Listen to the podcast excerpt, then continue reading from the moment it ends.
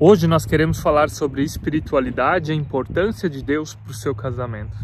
Nós somos o Maica Suzy, vem com a gente! Queremos te dar cinco dicas como vocês podem viver com Deus na vida 2. A primeira dessas dicas tem a ver com o dia de descanso. Nós acreditamos. Shabbat.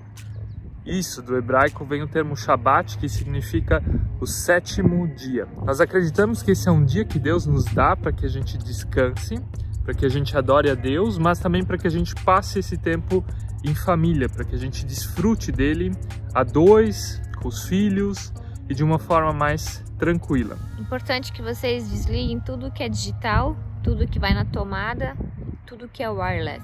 É uma frase que diz que se você não sabe desfrutar do descanso aqui na Terra, você também não vai saber desfrutar da eternidade. Então, Deus nos dá o dia de descanso justamente para que a gente se conecte com Ele, né? E quando a gente está conectado com Ele, a gente também se conecta como casal. As duas coisas elas estão extremamente interligadas. Segundo ponto é ter uma grande tarefa. Cada um tem o seu dia a dia, o seu trabalho, as suas funções. E muitas vezes a gente esquece que como casal nós também podemos fazer algo juntos. Essas coisas elas não precisam ser exatamente numa igreja, mas também, mas assuma uma grande tarefa que te une como casal. Decidam juntos por uma atividade onde vocês possam desenvolver os dons e talentos de vocês na igreja, ajudando pessoas na cidade. Importante que não seja só uma coisa que tire o tempo de vocês, né? Tem coisas que o casal faz junto, mas tira o tempo e separa eles mais do que une. Então não tem a ver com a quantidade de tempo que vocês passam, mas com a qualidade e que essa tarefa possa unir vocês como casal. Que tem a ver com o talento e o dom que Deus deu para vocês. Terceiro ponto é ler a Bíblia ou um devocional juntos.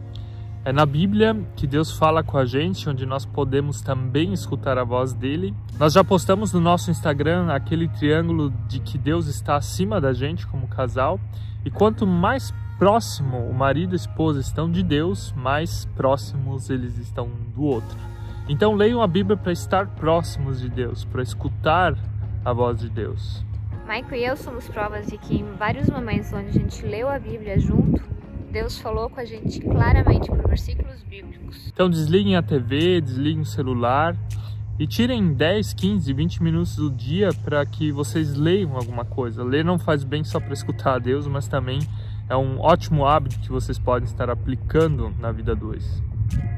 Se você não consegue se separar do seu bendito celular, então baixe uma app com devocionais. Tem um aplicativo da Bíblia que tem vários tipos de devocionais ou mesmo você pode estar fazendo uma leitura bíblica e ainda tem um lembrete que te lembra de você acessar aquela leitura. Quarto ponto, orem de mãos dadas. É, isso eu gostava de fazer namoro, né? Mas tu não muito. É. Não existem sempre soluções para os nossos problemas. É importante que o casal converse sobre isso entregue para Deus. E com isso eles se sentem mais leves. Não a marca lá da roupa, né? Pode ser também.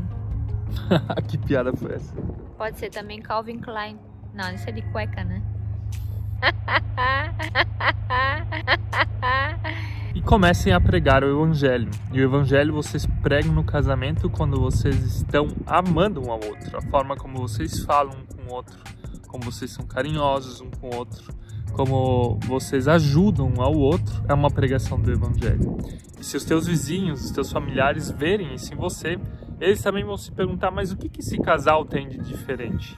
E daí você pode dizer com palavras também, que é Cristo. Pregue o evangelho sempre, e se necessário, se necessário, cesárea. Tô pensando em parto de novo. Pregue o evangelho e se necessário, use palavras.